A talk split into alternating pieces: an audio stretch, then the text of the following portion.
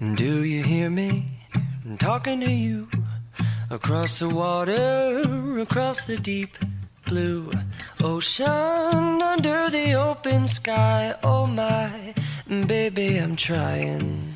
Boy, 朋友决定帮我看一下星盘。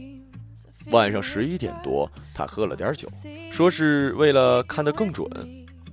没有比这更让人高兴的事儿了。我们决定相信某件事，并借由它来设定自己。我在家里走来走去，将面膜贴在脸上，听他在微信那头分析关于我的种种，好像在听另一个人的八卦。这个人跟我又熟呢，又不是很亲近。我很高兴能借这种目光更深刻地认识自己，同时也知道这帮不上什么忙。然后他说，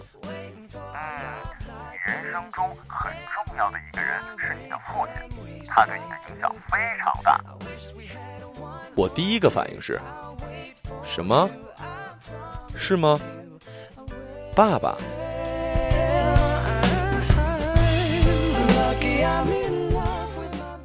他笑容满面的形象无需召唤就出现在我脑海里。这种笑容最近正在慢慢的变得勉强和苦涩，仿佛不了解到底发生了什么。他那哀愁而无奈的中年人形象渐渐发胖，头发也油腻了。我想不出他对我有什么影响，有时候觉得自己根本就是他的反面。事实上，前几天我刚刚挂掉他的电话，让他不要再打电话给我讲一些老调重弹的话了。他试图威胁我，那就是再也不要联系了。那最好。我赌气地说：“我不知道他有没有觉得难过。事实上，我觉得他应该早就习惯了，不对任何事情感到太难过。”过几天，他果然若无其事地打来一电话，问我最近好不好。从小他就不值得信任，我跟他闹过好几次。自行车前面的儿童座椅有点问题，他都跟我保证说不会再有事儿。但每次，每次在快到家的路口右拐时，他总是因为座椅卡住车把而骑着车冲进水渠里。我坐在前杠上，怀着巨大的惊恐，冷静地等待那个时刻的到来。一大人还不如一五岁小孩明智呢。他从来没有走运过一次。本来有机会去读大学，结果因为一只耳朵不好没去成。之后当代课教师，一直无法转正，在砖瓦厂拉了很久的砖头，才被调去做技术，跟南京来的一个工程师一起捣鼓了好几年，最终还是失败了。砖瓦厂改制，他冲大头表示抗议，自行离开，跟朋友开一厂，每天午夜睡凌晨起，一分钱都没赚到。但他总是一副无忧无虑的样子，总把手插在裤袋里哼着歌。他自认为唱歌像周华健。更小的时候，他一次次让我觉得新奇，最终变成失望。在我很小的时候，他就试图在院子里种草莓。我们那儿从来没长过草莓，他觉得肯定可以卖一好价。我每天都去看，爸爸就让我给草莓浇水，盼了很久很久，草莓长出来了，又小又酸。他喜悦地拿给我跟弟弟吃，我俩皱着眉头吃下。邻居们好奇地过来尝尝，当然也不可能拿去卖。之后，他不知道又从哪儿搞来几只野鸡。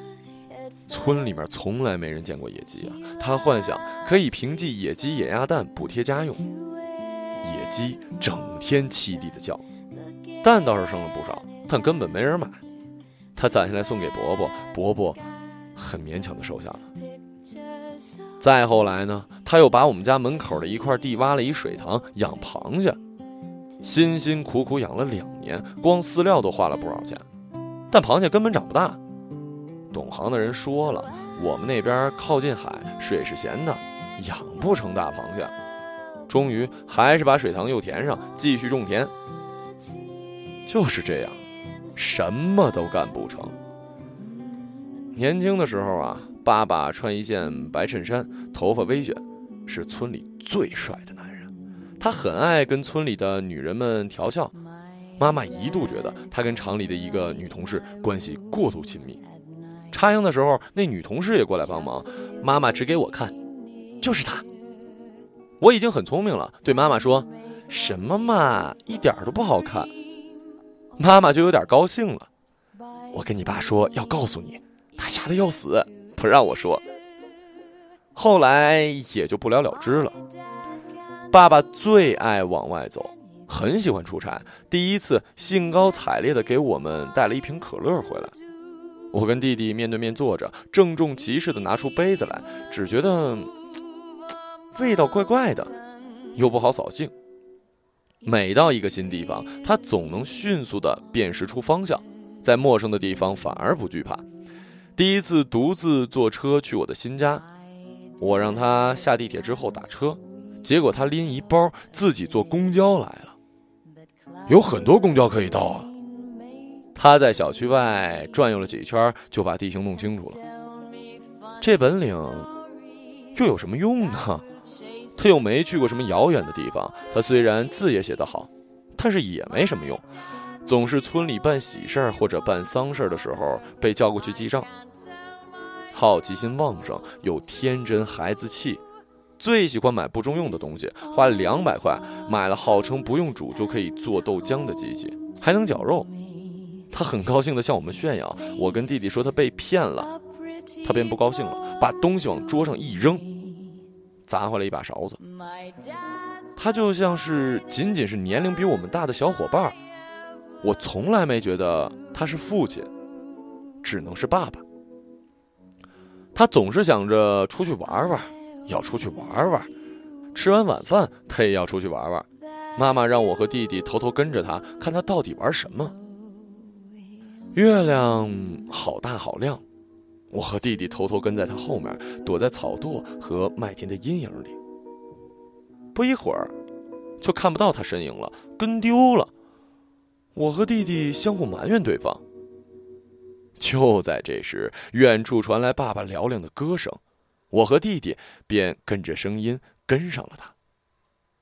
爸爸什么也没干，他在小路上随意的走着走着，自己唱了一首歌，在空旷无人的田野里面。就是这样的一个人，但是那天晚上我躺在床上想着朋友的话，眼泪忽然要掉下来。是的，你说的对，爸爸是对我影响最大的人，他令我变成了今天的自己。爸爸呀，爸爸。